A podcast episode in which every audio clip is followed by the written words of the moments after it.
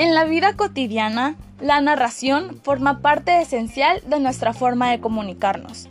Para saber más sobre los textos narrativos, quédate a escuchar este podcast que sé que te interesará. Mi nombre es Jocelyn Judith y esto es Formas discursivas básicas de presentar un texto. Para ponerte en contexto, querido oyente, un texto narrativo es un relato en el que se cuenta una historia real o ficticia, que ocurre en un lugar y tiempo concreto. Pero ¿sabías que existen tres tipos de texto narrativo? El primero es narración informativa y administrativa. Es la que busca comunicar los hechos sucedidos y forma parte de los géneros periodístico y administrativo.